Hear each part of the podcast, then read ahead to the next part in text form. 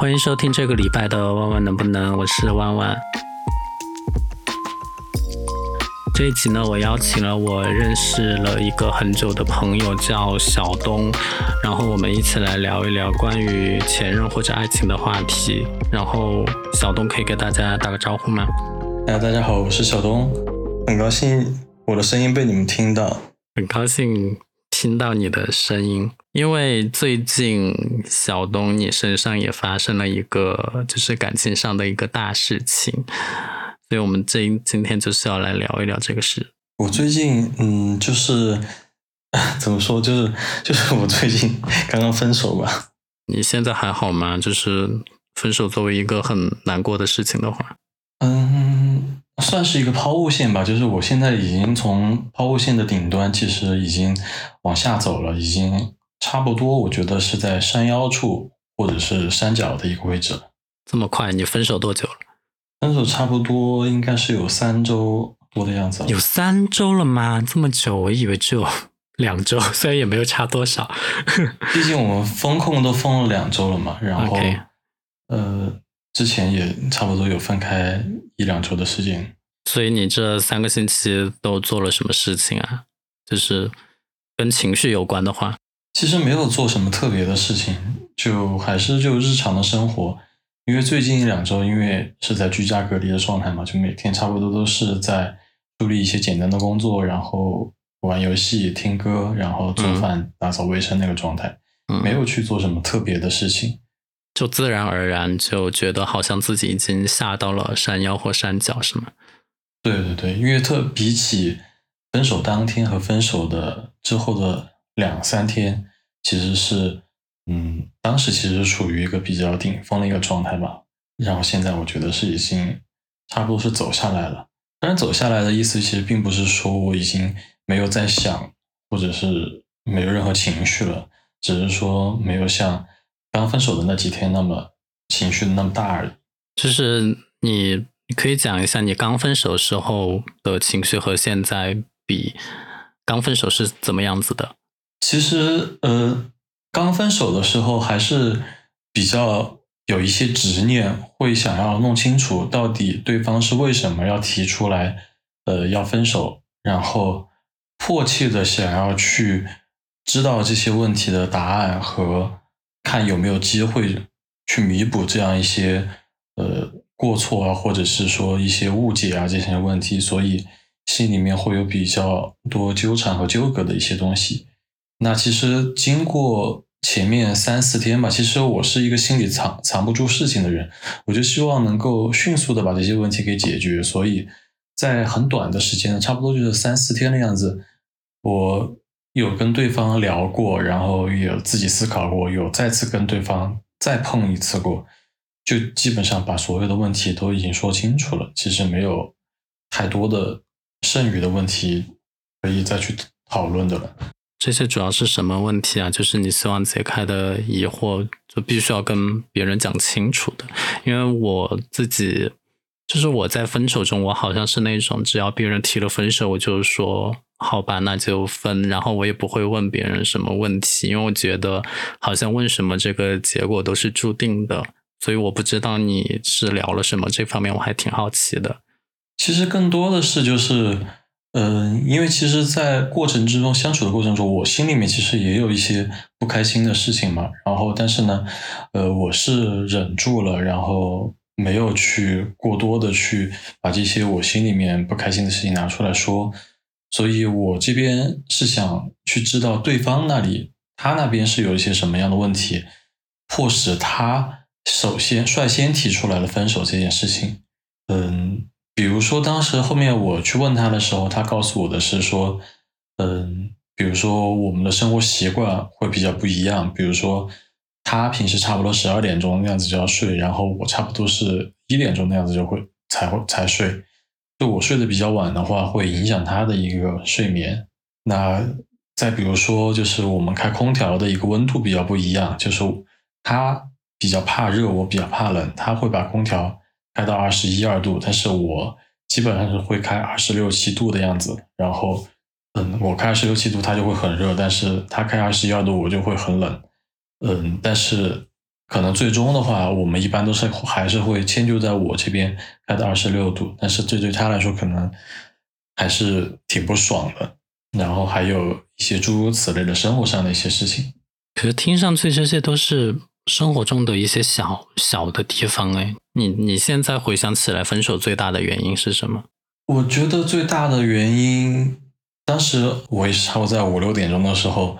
突然收到了他的一个微信。然后就很简单的一句话，他说：“Hello，他觉得我们现在的状态不适合在一起了，还是分开吧。”就很简单的一句话。嗯，其实我这段时间我们最后相处的时候，我这边也会有一些察觉，就是我们两个人相处的状态其实是比较没有激情的，是比较平淡的。但其实我们在一起的时间并不长，其实差不多只有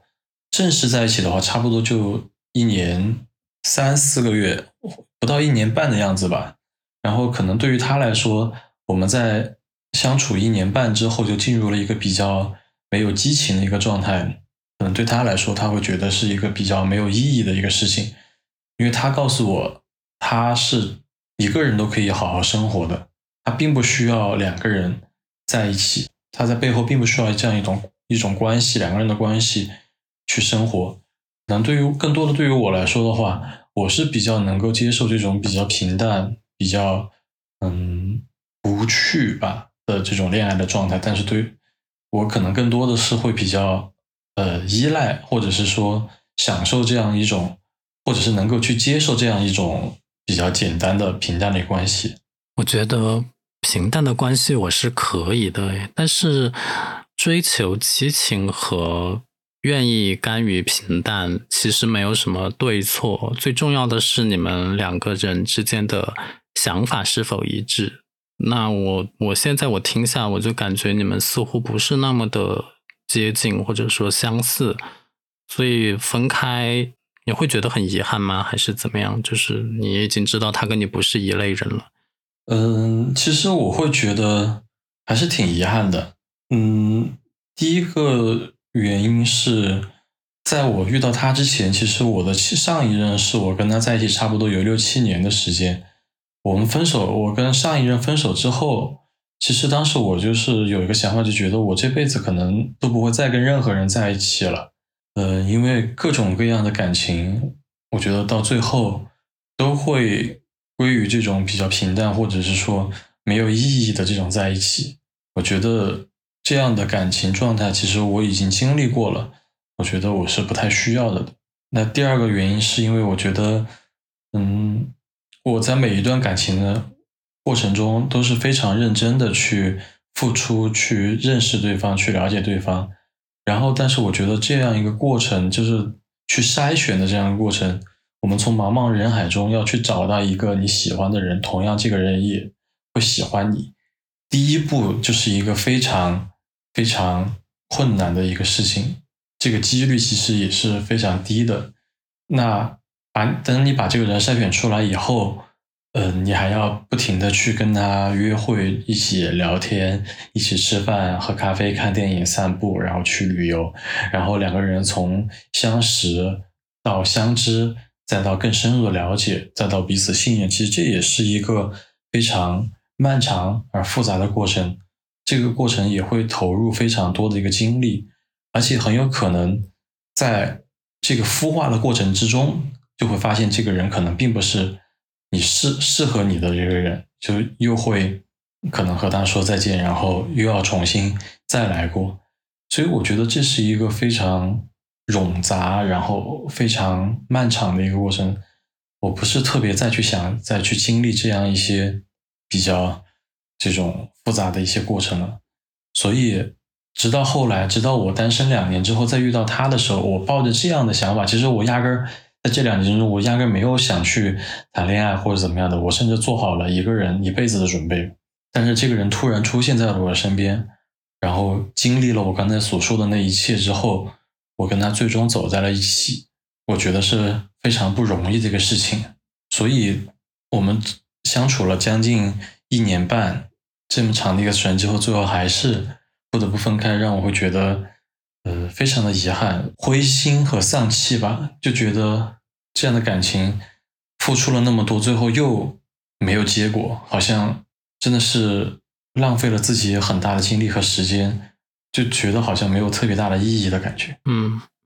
我其实很同意你讲的，就是我们现在，尤其是随着年龄增大，要去跟一个人在一起，这个认识的过程是很漫长的，更不用说你认识人这个本身就是所谓的筛选啊，还是干嘛？就叠加起来，我觉得这个是一个困难度很高的这样的一个一个一个难题。对于我自己来讲，因为你也知道，我之前不是也单身了很长的时间嘛，有四年那么长。然后当时遇到了我的前任，其实有跟你有点像，就是我觉得我跟他也不是那么相像的人，就是我跟他可能有一点点相同吧，但更多的是不同。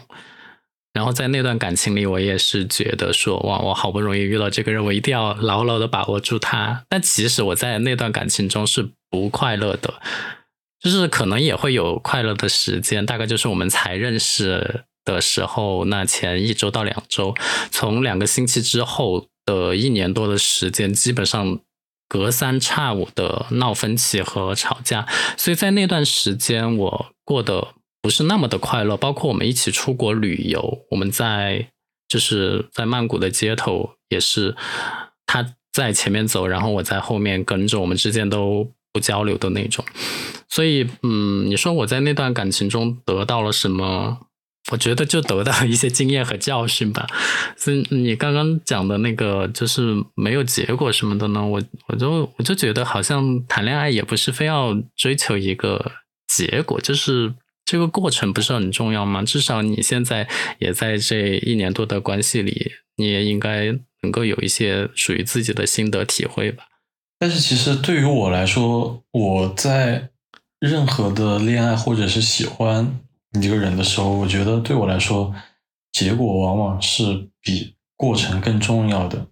嗯，因为我觉得我和他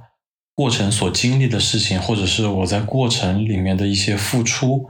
其实我不仅仅是为了当下的快乐，我其实更多的是希望我们能够更长远的在一起。我所做的一切都是希望我们能够更好的在一起。我们能够，我甚至基本上在每一段感情中，我都是抱着一个我我可以跟他在一起一辈子这个想法跟他相处下来的，而不是说仅仅因为一时的快乐，大家相互喜欢，嗯，就这样在一起。只要我决定和一个人在一起，我肯定是抱着我要跟他长长久久的想法。当然，这个想法可能听上去很天真哈，或但是我这边确实是这样的。我不会想着哪一天会跟他分开，或者是说，呃，只是为了此时此刻大家的一个舒服、一个开心、快乐。其实我不是，我更多就像我之前也在思考过的一个问题，就是我们对一个人的好，呃。如果我是希望我能够得到一些反馈和回馈，就比如说他能够给我一些，呃，他能对我做出一些同样的一些付出，这样才算真的喜欢一个人吗？还是说我就是无条件的付出，只要他开心他快乐就好，这个才是真的喜欢？既然你提到了“结果”这个词，我觉得我们可以来定义一下什么是这个结果。就是你觉得怎么样才算是达到了那个结果吗？因为我理解看来，结果是一个属于未来的东西，你现在不会拥有的，因为你现在拥有的是当下，结果还没有来，因为你永远不可能得到它，因为你永远活在当下的。所以我觉得这个嗯有一点点矛盾，我不知道你明不明白我的这个意思，就是你似乎是得不到那个结果的。嗯，但是我需要一个。可能我不知道这算不算是算是一种安全感的东西吧。就是我希望这段感情和我们俩之间的关系，我是看得到未来的，就是我知道它的走向和它之后会变成什么样子的。它是一个稳定的一个结构，是呃，我是能够所预料到的，而不是说。我不知道我们明天会发生什么，我们可能说不定明天就分手了。我不想要这样的 这种感觉，这样会让我比较没有安全感。那我会觉得，如果这样的话，跟这个在一起的话，我会非常的嗯心慌还是怎么样的这种感觉，就是啊，我会时常时不时的担心这个人或是不是我们的感情是不是过在某一天就会或者分手，他就会离开我之类的。安全感这个我倒是认同，所以如果你是把这个结果理解为或者说等同于安全感的话，我就我觉得是嗯比较理解你现在的一个想法。但是我还是想问一句，你既然甘愿忍受一些当下的委屈，然后去追寻一个稳定和长久的一个可期的未来。但是你这个过程中，哪怕有不快乐，你也愿意接受吗？或者说这样问你，就是你在你跟他交往过去一年中，你觉得你快乐吗？我觉得我们之间，我和他的这种感情还是从还是一个抛物线的一个形式，就是我们从最开始两个刚刚认识的时候是还是处于一个如胶似漆，就是如火如荼的这样一个状态，然后慢慢的升温，然后到达了巅峰，然后再慢慢的。平淡下来，其实，在最前期的时候，或者是中期的时候，肯定是会有很多开心快乐的一些时候。只是说，慢慢的，因为我们后来变成了他基本上是住在我家里的一个情况嘛，然后，呃，会被非常多生活上的一些琐琐碎的一些事情给缠绕着，所以就会引发了一些比较不开心的一些事情。所以我觉得，嗯，看分阶段吧，就是。肯定是有开心的时候，当然不开心的东西也会有。特别是我现在也会思考一些问题，就是说，可能是人和人在相处的时候在在一起的时候，我们会不会把自己对对方的付出放的特别的大，但是把对方对对自己的付出就放的比较小，就感觉自己永远是付出的更多的那一方。我觉得这个平衡还是要的。我我是喜欢。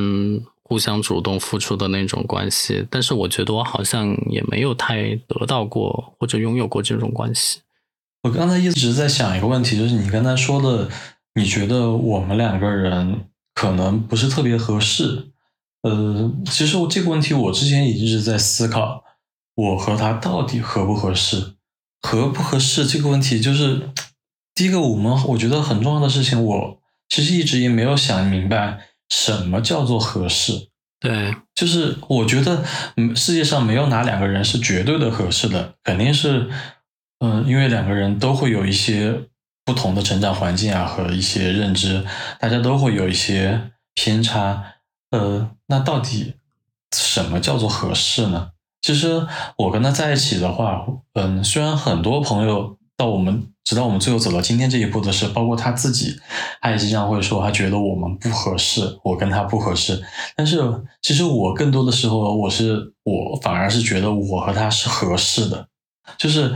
那至少可能在我这个层面，就是我觉得他是适合我的。嗯，就比如说，我觉得他的呃最负最表面一点的就是他的外在，然后和他的平时的一些我们聊天的一些话题，他喜欢。听的歌啊，然后他喜欢看的一些综艺，他看的影视剧，还有他关注的一些明星，这些其实我们平时是挺有话题的。然后再包括我们，因为都是成都本地人，然后有非常多的成都本地的一些回忆，所以我们在聊天上面，其实我们两个我觉得至少是非常合适的。我们有很多话都可以去聊，我们之间是没有沟通。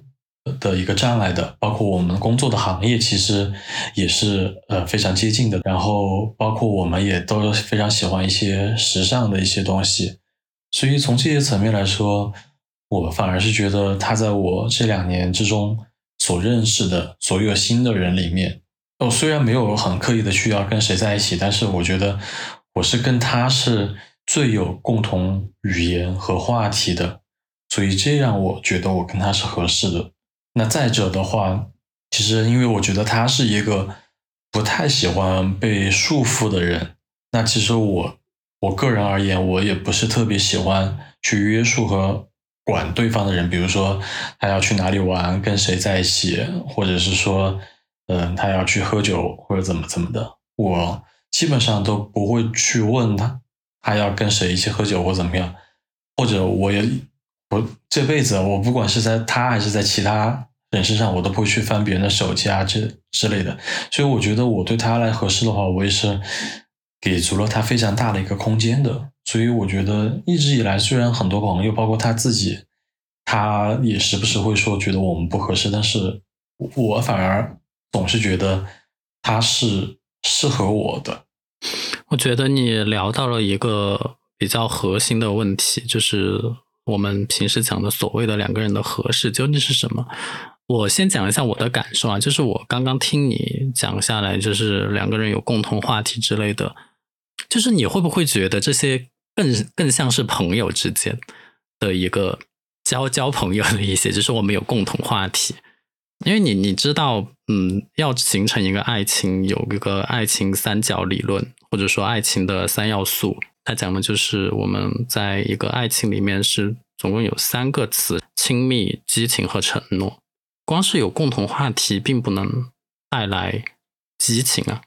这最多可能带来一些亲密感吧。就是我跟你在一起，我感觉很舒适，或者说我见到你我就很开心之类的。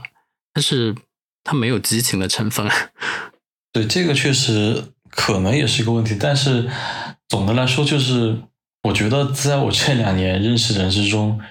能够。让我，因为其实我不知道你会不会这种感觉，就是我们可能每天或者是每周、每个月都会认识很多新的人，但是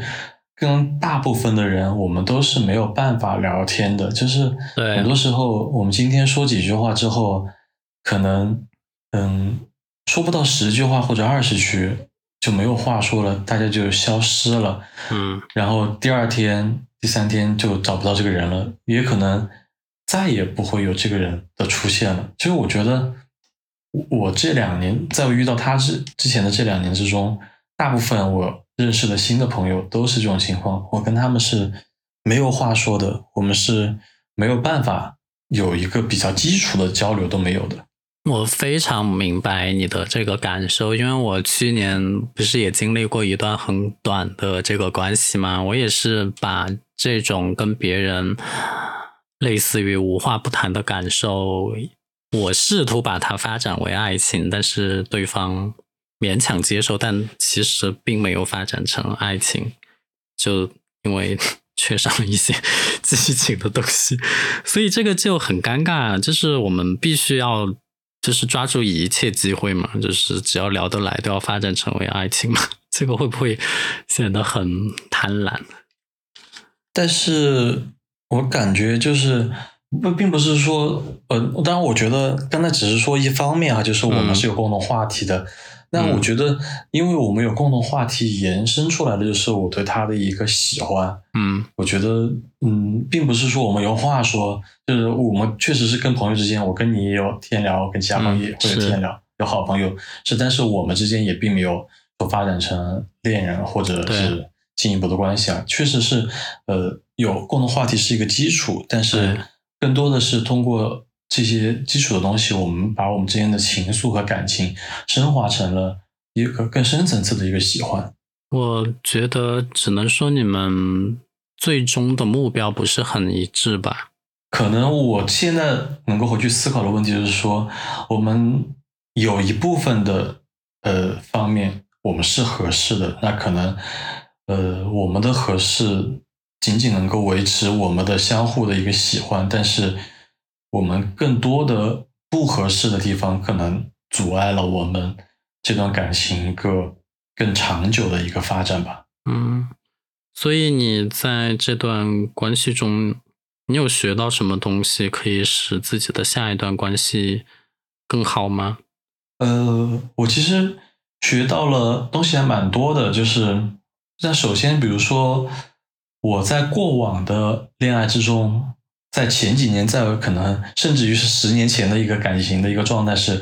我只要跟一个人在一起之后，我就会非常的在意这个人，就是这个人会成为我世界的中心点和焦点，然后我会把他呃当做我的全世界，然后随时每天跟他各种联系、各种聊天，然后有时候也会压了对方喘不过气来，就是比如说。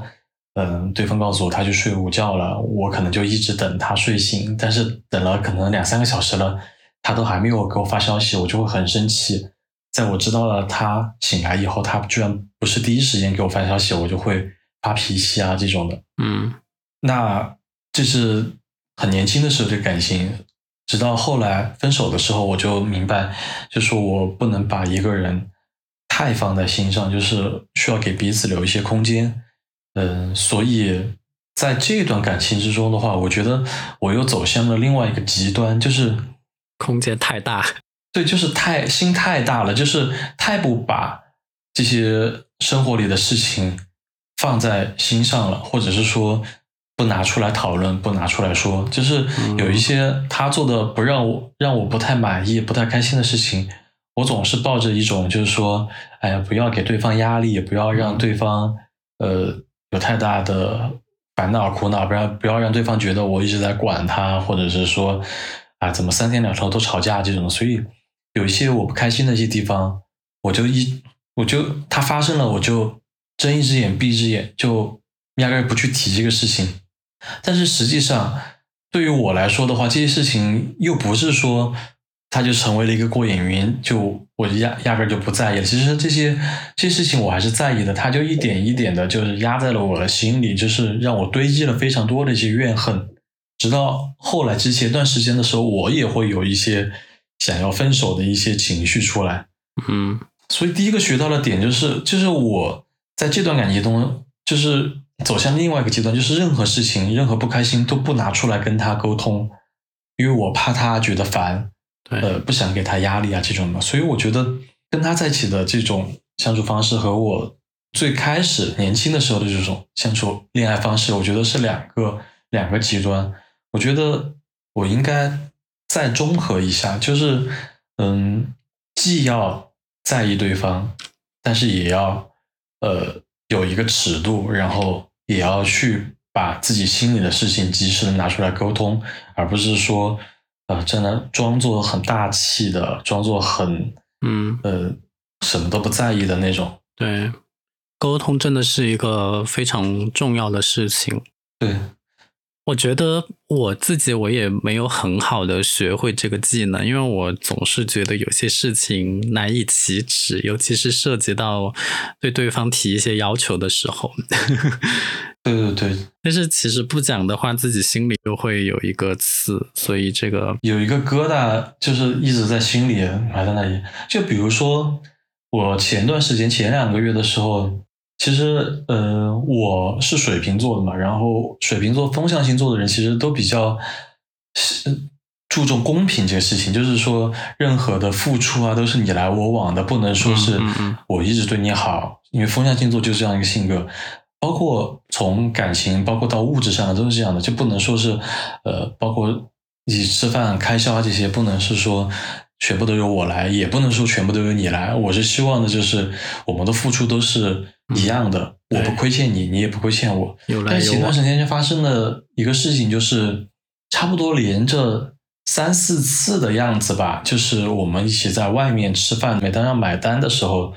我就觉得，嗯，其实该上次我付了钱，这次是不是应该他付钱？但是我就感觉他。每当要付钱的时候，他就坐在那儿开始玩手机，好像是要等着我去付钱的一个状态。其实这样两次之后，我都觉得算了吧，这次我来给。但是发生了第三次，发生了第三次之后，还发生了第四次，其实就让我心里面真的有一点不爽和不开心。我在想，你几个意思啊？为什么最近几次都是我在买单？因为我多少是，其实钱不是真的不算特别多，但是对于这种水瓶座，或者是我自己把它归结到我们星座的原因哈，就是我就觉得有一点不太舒服哈，我就觉得，因为我觉得这种生活上的开销应该是大家相互的嘛，但是我也没有提出来，因为哎，我说说实话，也是因为可能钱这个东西，我觉得在任何一段关系里面都是相对来说比较敏感的一个事情，所以我就一直还是忍着，一直没有说。你的那个收入高过他很多吗？每次都是你买单的话，其实这个问题也是我不太清楚的，因为我刚才提到，就是说，我觉得钱是一个比较敏感的话题。其实直到今天，直到现在的时候，我都不知道他的收入情况是怎么样的。就是可能知道一个大概的一个区间，就是一个普通的一个工薪阶层吧。你们有没有就生活中的一些，就是共同生活所需要的东西进行过一些分工呢？比如说谁做家务，谁买菜，谁做饭，谁花钱之类的。没有明确的进行这个分工，就靠默契。嗯，都不是说靠默契了，因为他很多次跟我表表达过，他非常讨厌。做家务非常讨厌做菜，非常讨厌洗碗这个事情，所以这个是也是我们刚刚在同居的时候面临的一个问题，就是，呃，我当时我们会经常经常一起做饭啊之类的，他就有非常多的情绪，他呃很不想要去做家务，很不要想要去洗碗，当然也不是说他完全没有去做，后头可能是我我我们之间有时候可能。我做了一些事情之后，他还是不得不去把，比如说把碗洗了之类。但是就是他是特别不主动的，就是真的是可能做这些事情让他非常痛苦的一个状态。那另外从家务上来说的话，他基本上从来不做家务，就是说打扫卫生啊这种之类的。其实更多的让我觉得，因为这个问题我也思考过，就是虽然他是到我家来住了，我们是一个同居的一个状态。但是可能在他眼里，这里依然是我的家，不是他的家，所以我我会跟我有时候会感觉到，他是把他当做一个客人的那种感觉，我是主人，所以很多事情都需要我去做。这样说起来，我觉得会有一点难听哈，但是我觉得在家里基本上，在这个家的地方，我觉得他是没有过特别。多的付出，当然有很多时候，我觉得都是我要求他的，比如说他帮我一起换下床单呀，然后帮我给猫换下猫粮，然后加点水呀，这种之类的，反正是不是特别主动的这些事情。你喜欢做家务吗？说实话，我其实并不抗拒，因为我是觉得我看到那些东西摆在那儿很乱的时候，我会觉得。很难受。如果我去把它整理干净了、收拾干净了，我心里会特别舒服，所以我反而是乐意去做这个事情的。所以其实后来的时候，嗯，他很多时候不愿意去做的时候，我都会很主动的去把那些收了，因为我觉得，因为我大概也是听哪个朋友说的吧，这个东西就是大家还是相互谦让一些，就是忍让一些吧。就是如果对方，呃，因为这种事情可能在生活中。两个人在一起的话，也不是百分之百能做到公平的。就是说，嗯，大家互相谦让一些。就是在这些层面的话，我还是可以做出一些让步的。毕竟，我觉得说的不好听一点，确实就是在我家，是我邀请他到我家来住的。嗯，我觉得我也不想给给他太多的负担吧。我觉得。不能这样说吧，因为听到这个地方，我是觉得我为你有一点打抱不平。因为我觉得两个人住在一起，本质上你可以理解为是一种技能的交换。就是比如说，你如果你出去吃饭给钱给的多的话，那他肯定我觉得还是至少要做家务的。你看，如果是现在你又出去吃饭又要请客，然后回家也是你在做家务，相当于是你在把他养着的嘛。你就是图什么？你就图一个那个未来嘛？我觉得这样是不对的。你像我之前，我跟我那个前任同居在一起的时候，其实我们是跟你有点不一样。我们是真的有聊过收入，就是我是知道他的一个收入情况，然后我们也聊过就是谁付钱的问题，然后就讲得很清楚。出去吃饭、什么看电影、各种的娱乐花销，包括我们一起出门买机票，他都可以付钱，但是我要把。家里的其他事情做好，就就是所谓的做家务那些，基本就是我一个人包完。但是我不会做饭，所以饭还是他做。就我的意思是，两个人一定要有一个分工，然后这个分工两个人要就是都是认可的，然后谁也不要觉得亏欠谁。我当时我也住他房子里啊，然后我就觉得我好像住在别人家里有一点。就是吃别人的、用别人的这些不太好，所以我自己我就很主动的把其他一系列的事情，包括洗衣服啊那些都是我在做。因为我我不知道他为什么可以那么心安理得的住在你家，然后吃穿用度都是花你的东西，然后可以那么的理所当然。我这个我是不理解的，但同样我也不理解你可以接受这些。我觉得其实我说出一个事情的话，我觉得你就可能可以理解了。就是我不知道你记不记得，我跟他最开始在一起的时候，我们在暧昧期的时候，我是想问他我们现在什么关系嘛？就是我是想跟他确定关系的时候，嗯他其实一直在否定我们之间的关系，嗯他是他是不想跟我在一起的。所以其实我我你应该也记得，就是我跟他真正在一起，其实是因为。呃，我算是一个逼宫的一个状态吧，就是我是逼着他跟我在一起的，就是说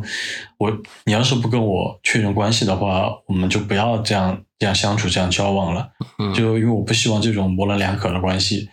所以当时算他都是非常不情愿、不开心的，心不甘情不愿的这种状态跟我在一起的，所以你想他做这些事情，怎么可能是理所应当或者是愿意的呢？本来他到我家里来，就算从我刚才说的这件事，他就是我强迫他来的，他是勉强过来的，他自然是他是当一个座上宾的这种感觉了。那另外一点就是，我毕竟是这，特别是在前面阶段的时候，毕竟是我硬要着别人跟我在一起的，那我肯定是希望，呃，他在我这个家里面过得更舒服一些。就是我不希望他能够他有一些不好的一些情绪嘛，所以这些东西的话，我觉得，嗯、至少在在当时那个阶段，就是我觉得我多做一些也没有太大关系。至少当时一个想法就是，我先把这个人给稳住吧。那我觉得我们还可以得到一个经验和教训，就是 真的强扭的瓜不甜，以后千万不要去做这些嗯勉为其难的事情。其实你即使勉强把他留在身边，也会有各种各样的问题。对，没错，其实就是因为这这样的一种感情状态，其实在我生命，在我人生中，其实是没有经历过的。就是我到可能近期了，我才真正想明白这个事情。就是因为以前我觉得就是喜欢就是喜欢，不喜欢就是不喜欢，嗯、但是我没有想过有一种可能，就是他喜欢你，他是多多少少喜欢你，但是没有喜欢到想跟你在一起。嗯嗯嗯嗯嗯，这样一个这样一个喜欢的一个程度，就是我把喜欢和不喜欢想的太绝对、太简单了。我觉得喜欢就是一定要在一起，不喜欢才不在一起。既然他是喜欢我的，他承认他喜欢我的，那我们就一定要在一起。这个也是我当时的一个心态，就觉得我们为什么要在一起？我我更多的是觉得他可能是出于什么顾虑啊，什么原因？就比如说他害怕我们不会长久，或者说害怕被管得太严了，或者是啊一些种种的原因，嗯他会不开心，因为这些理由他才比较犹豫、比较纠结和我在一起。所以，当我们真正在一起的时候，我也是尽可能的多付出一些，让他感受到他跟我在一起是值得的，是没有错的。但是我觉得，其实现在回想起来的话，我可能觉得他对我的喜欢确实是还没有到那个点上，就是没有想要跟我在一起那个点。但确确实像如你所说的，就是我硬把这个瓜给强扭下来了。所以在我们在一起的前半年的时间吧，他有做出一些让我非常不理解的事情，就比如说，嗯，他去了，他当时有一个随行飞的一个机票，好像是南航还是海航的，他嗯去了非常多的地方玩儿，他去了福州，呃，去了开封，去了昆明吧，好像是，反正去了出去旅游了好几次。那个时候我们已经正式确立关系了，但是他在去任何一个地方旅游的时候，他都没有说要邀请我跟他一起去。我记得之前有跟你抱怨过这个事情，对，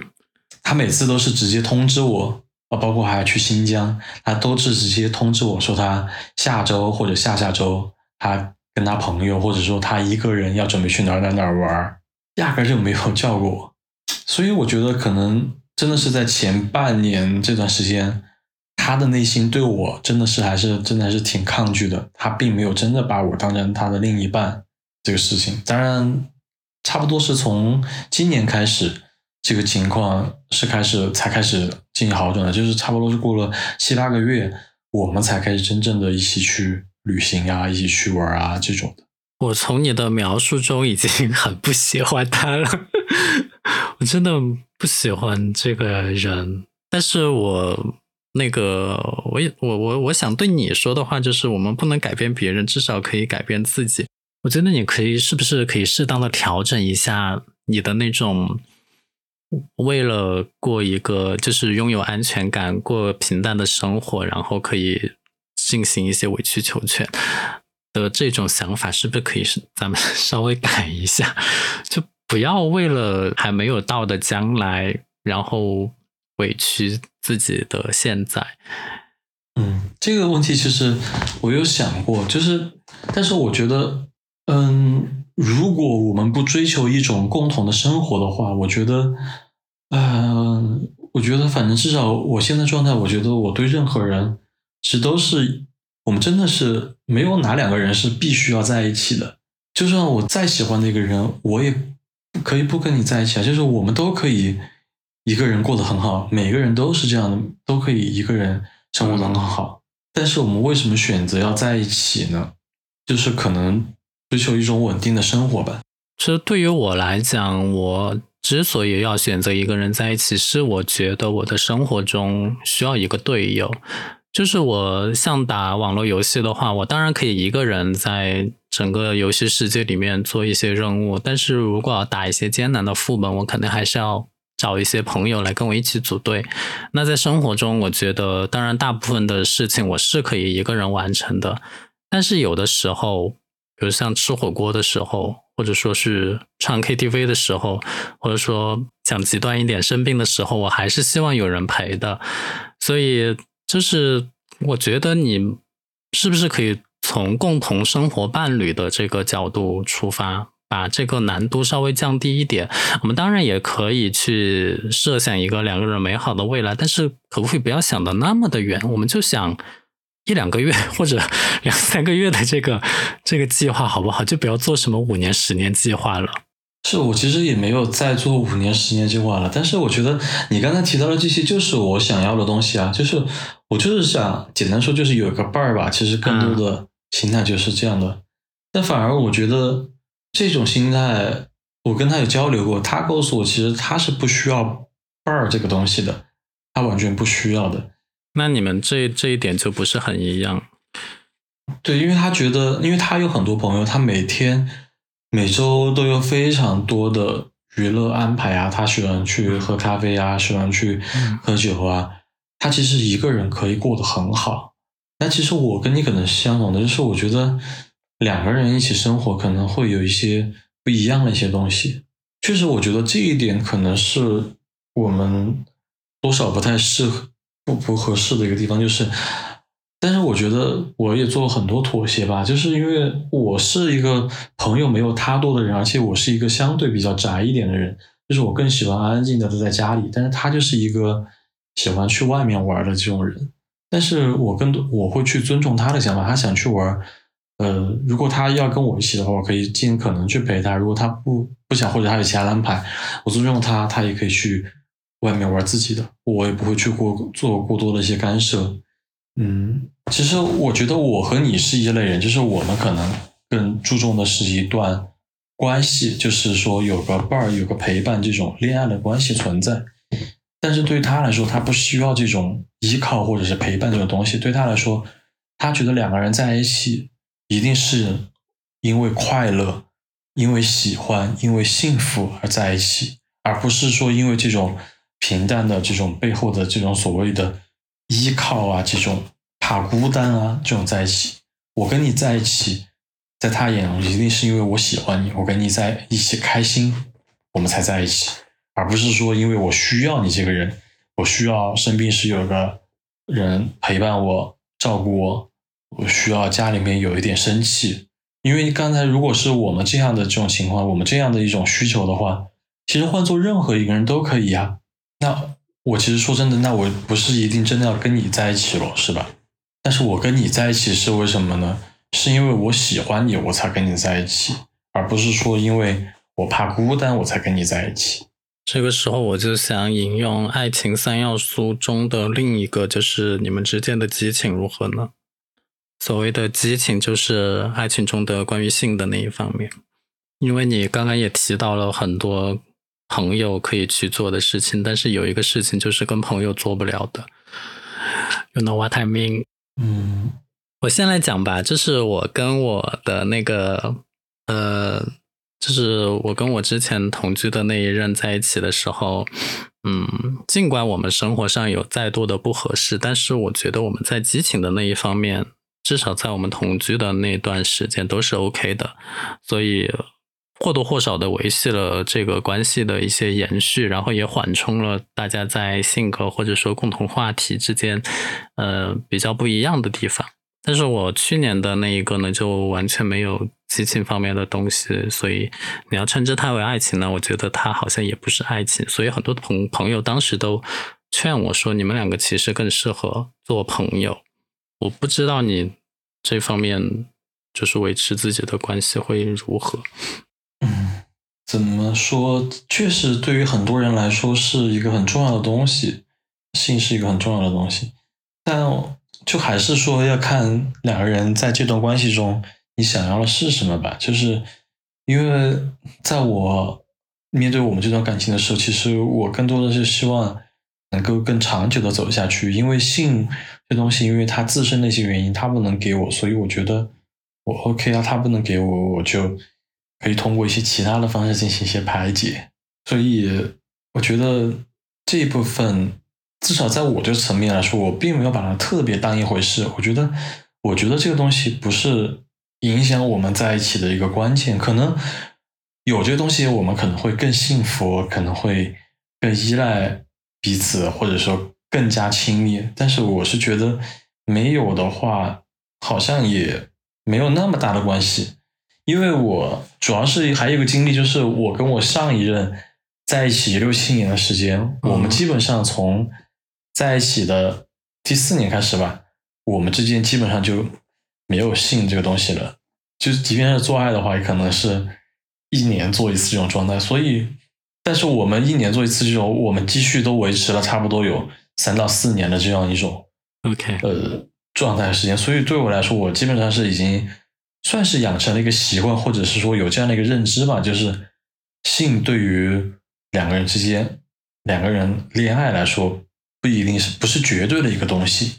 或者是说我从我的上一任那里学会了一个东西，就是我们是把性和爱给分开了，分得很开的。我觉得爱情的三要素理论，它之所以成为一个理论，肯定还是有一些科学的依据吧。就是至少是心理学上的依据，嗯，你要完全分开呢，或者说是部分的分开呢，那我觉得这个它支撑对于爱情的这个支撑就不稳固，所以我希望我们能够学到了一个经验或者教训，就是还是要尽可能找适合的人，愿意为你付出和分享他自己生活的那个人，不要那么的封闭。然后也愿意跟你产生一个有激情的关系，我觉得你这样做也许可以达到你想要的长久。嗯，确实，就是总怎么总的来说，就是还是我们这段感情多少是残缺的吧？对，就是在一个标准的爱情，你你提的这个爱情三要素里面，我们是一个不完整的一个感情。嗯，只是从我个人而言。可能觉得它没有那么重要，但有可能实际上或多或少还是影响了我我们之间这种关系。对，因为其实毕竟，虽然我跟我上一任在一起六七年时间，我们最后三四年基本上也是一年做一次，基本上没有性。但是我们前三年的时候，呃，在性上面还是比较有激情的。嗯嗯嗯，特别是在第一年的时候，可能嗯，毕竟。我们是有过有过曾经一段很这种嗯如狼似虎的这种经历的，所以能够让我们这种关系延续下来，就是我们的香火继续延续了。嗯，而可能对于我跟他来说，跟我刚刚分手的这个来说，就是从我们一开始我们就没有这个东西，所以我们始终缺少了一些东西。嗯，所以让我们这种关系能够。比较长久的支撑下去，可能或多或少也是有一些欠缺的吧。当然，我现在也其实也不是真的确定啊，就是这个是不是真的有影响到我们。嗯，你就把它当成一个理论来听一下吧，可以参考一下。那接下来的话，如果你择偶，你的一个择偶观是什么？你想找什么样的人？可以讲一下吗？啊，其实这个这个话题真的还让我非常的啊 confused。怎么？对，其实有两个情绪吧。第一个情绪就是我现在多少的话，我觉得啊，我可能真的再也不会有下一个人了。这次这上一次我是可能有两年的时间没有想这个问题，那这次的话，我觉得可能会超过两年的时间没有下一个，因为我有非常多现实的问题。因为在上一次的话，我当时年纪可能还是二十七岁左右的时候，因为那个时候我可能还年轻，还真的还相对比较年轻，我其实还是有非常多的机会去认识新的人。然后那个时候其实。从身材啊，然后从一些相貌，从发际线各方面，其实都没有走样。其实选择的机会和余地，其实还是相对来说比较丰富的，在当时那个阶段。但此时此刻的话，已经过了三十岁了，然后不管是从身材、容貌还是发际线，各种都开始走样了。然后，但是我们的择偶标准其实还是基本上。没有变的，就是大家都还是喜欢年轻好看的，或者不年轻好看的，就是身材好的好看的。但是你知道，年轻呃身材好好看的，他们肯定也是想要找身材好好看的。其实随着时间的推移，你有选择的余地其实就越来越少了。第一个层面是，嗯，我觉得从自身的条件上来说，我觉得能够去选择的机会就不多了。因为我反正总会有这样一个声音，就是我觉得。没有人会喜欢我了，就是我喜欢的人也不会喜欢我，因为我觉得确实，我觉得我没有那么好，这是第一个。嗯，所以我压根儿现在有一个声音，就是我都不会去想择偶标准什么，因为我压根儿就不去择偶了，也择不到了。但是如果说真的要去择偶，要去仔细想一下这个问题的话，我觉得每一个标准其实真的都不是固定的。因为我觉得我遇到的每一任，他们都是不一样的人。所谓的标准，我觉得一定是在他们我经历过这些人身上找一个共同点，就是他们都有的，然后促使了我选择了他们的。嗯，我现在不能那么理性的去分析，就是到底是什么是我的标准，因为我现在能想到就是一个一种感觉吧，就是觉得可能从三观上，然后从受教育程度。然后外表，至于其他的，我觉得，因为确实，我觉得每个人都有自己的优点和缺点，嗯，每次遇到的人都不一样，所以我觉得，我是觉得，我现在想来的话，我是愿意去为去为其他人进行一些力所能及的范围里做一些性格或者是说生活习惯上的一些调整的，只要不是完完全全的，呃。背离了我自己的原则，所以要现在来说一个标准的话，嗯，我觉得最大的标准就是你喜欢他就是标准，因为你喜欢一个人肯定是他各方面都符合你的一个条件，即便他有一些轻微的一些缺点，你也可以忍受，或者是说你们可以相互磨合。我这两天也其实也在思考一个问题，就是说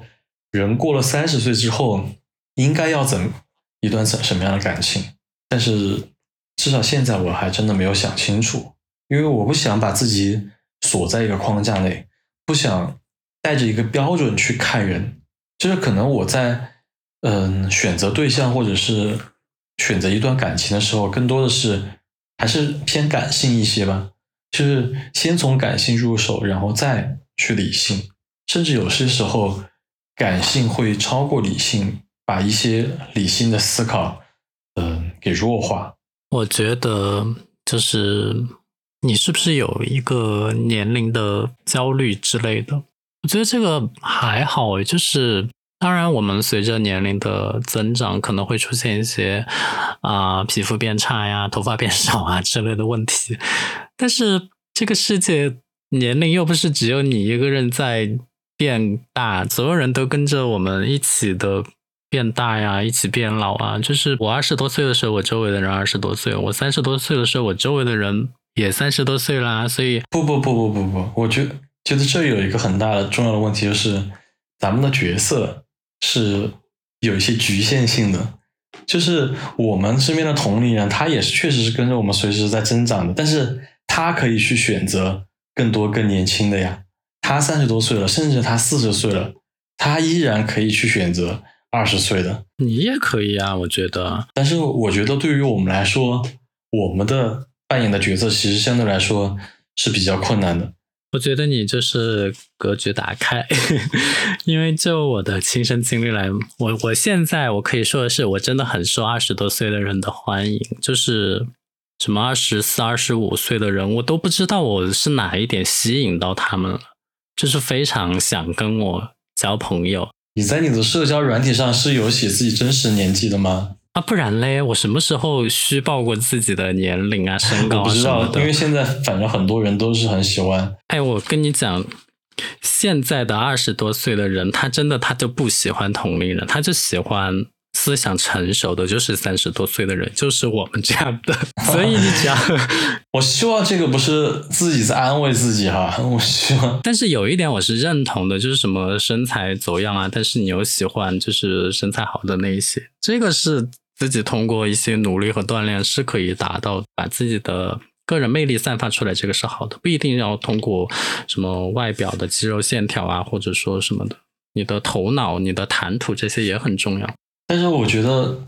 在我反我让我还是有一点没有信心，或者是说嗯绝望的事情，就是我觉得现在每一个人的选择都太多了，就是我怎么样能够成为他众多选择里面。排在第一位闪亮而出的那个人呢？我觉得我压根没有这样的自信。你不用，首先我们有一个，就是有一个基本的想法，就是我们肯定没有在要讨所有人喜欢，对吧？就是我们肯定是吸引有共性的人，就。肯定不是所有人。第二个，我觉得你身上吸引别人的点很多啊，比如说你身上这种整体的文艺的气质，包括你日渐增长的摄影技术，以及 你越来越有钱。对我觉得这些都是你的一些。加分项啊，然后肯定也有人喜欢上你这种，只不过我们需要一定的时间，让我们来遇到这个人。我觉得你现在唯一可能需要补足的就是你要更多的去曝光自己，然后让更多的人认识你，而不是把自己藏起来，要更外向的去在各个平台上发出自己的声音。这样，我觉得你说的都对，但是我觉得有一个很大的问题就是。那可能喜欢你的也挺多的，喜欢我的也有一些，但是我们总会遇到个问题，就是喜欢你的你不喜欢，你喜欢的不喜欢你。嗯，我觉得这是个难题，就是可能人都是往高处看吧，我们都是去仰望一些更优秀的人，或者是对，我觉得会是一些更好的人吧，就是咱们都是一些高不成低不就的一个状态，就是想去找一些更好的，但是对方有可能。我们就是对方那那那些喜欢他的他不喜欢的人之一，但是你又不可能低头去看那些你觉得不太合适那些人。我觉得以前有一句话，呃，当然说的挺好的，当然不一定是从外外表上来说哈，就是说长得一般的喜欢好看的，好看的喜欢更好看的，更好看的呢喜欢超级好看的，就永远都是这样一个 循环。其实可能不一定说仅仅从外表好看啊，也可能是各各方面。那我觉得这个一方面呢，我觉得还是要尽可能找相同的人。就我也不比他好太多，他也不比我好太多，或者说我这方面比他好，但是那方面他又超过了我。他身上一定有我欣赏的地方，那我身上对他来说也是一样的。所以这个方面就大家两个人之间不要有太多的一个差距。然后第二个呢，我是觉得本身找的这个就是一个过程，就没有那么着急，说非要在某一个规定的时间内要找到这个人。找本身的这个过程就挺有趣的，就是你认识一个人，就是我们你之前讲的你不想重复的那些步骤，但是你随着你认识的人越来越多，你其实还是可以从中发现一些规律的。然后会帮你节约很多时间，就快速的判断这个人究竟适不适合你。我觉得你把这个事情当成一个就是一个闲事来做吧，就不要把它当成一个正事。这样的话，你说不定某一天无心插柳就插到了，插到了。那你现在会不会有一种感觉，有一种状态啊？我经常会遇到的就是啊，很多我觉得挺不错的人，但是我都不知道跟他聊什么呀。特别是最近，可能我这这几天十多天在社交软体上面有去刷到一些新的人，啊，总是开的话你好，然后嗯，在居家吗？在隔离吗？最近在干什么呢？看了哪些电视电影啊？我都觉得聊不下去。认识的人越多，就越聊不下去，不知道该聊什么。就是这种谈话的技巧，或者是说这种兴趣。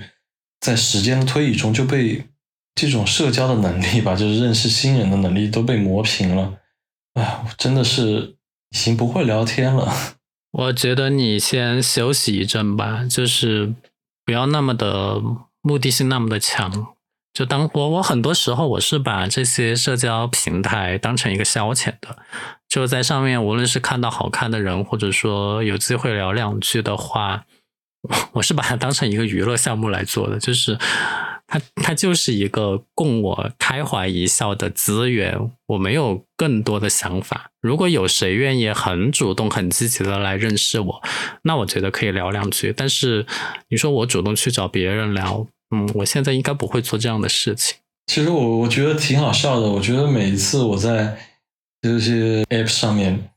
就是跟谁匹配了之后，我都会想，哎。这个人会是我下一个男朋友吗？我都会 想啊，觉得他是吗？我然后我看到他的生活，哦，之后是不是会，比如他养了猫狗，我们是不是会把猫狗一起养啊？这之类，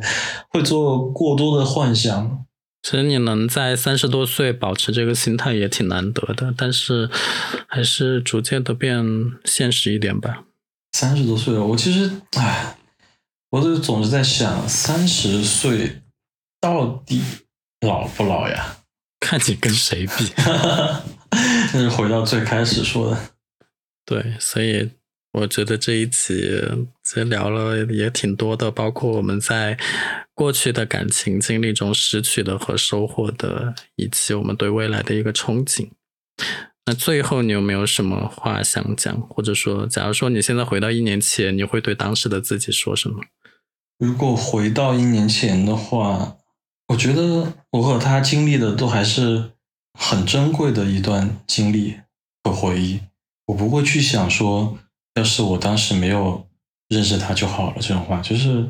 我还是很感激和他相识和相遇。虽然这段经历是很算是比较短暂的，但是我觉得他还是我人生很重要、很珍贵的一段经历。毕竟我和他做了很多我人生中的第一次的事情，包括算是我算是第一次跟一个人共同生活，第一次跟人同居，然后第一次在家里做饭。那我觉得你也许在接下来可以适当的改变一下，也许过程比结果更美妙呢，对吧？你快点问问我同样的问题，我我跟你的答案截然不同。你是说如果？一年前你会怎么选择吗？对我会选择对自己讲说快跑，就是千万不要跟那个人在一起，就是自己会拥有更好的生活。我现在一个择偶观就是，如果说我要跟这个人在一起，那我觉得这个人一定要给我带来更好的生活也好，或者更先进的观点也好，总之他要是能够提升我的人，我才觉得。可以跟他在一起，不然的话，我觉得没不会。如果超越不了我现在的生活，干嘛要跟他在一起，对吧？但他他的审美真的挺好的，他给我拍了很多好看的照片。在这一年多里面，不管之前跟谁一起啊，还是我自己自拍，我觉得都没有达到他给我拍的高度。我觉得，哎，我以后出去玩都没有人帮我拍照了，你马上也要走了。我觉得你接下来要找的就是一个工具人，好吧？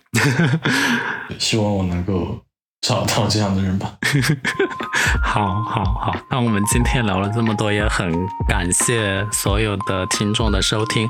如果你对这一集节目感兴趣的话，可以在下面给我们进行留言，我们都会看到。然后也可以把这期节目分享给你的朋友，喜欢的话也可以订阅我的频道。我们下个星期再见，拜拜，拜拜。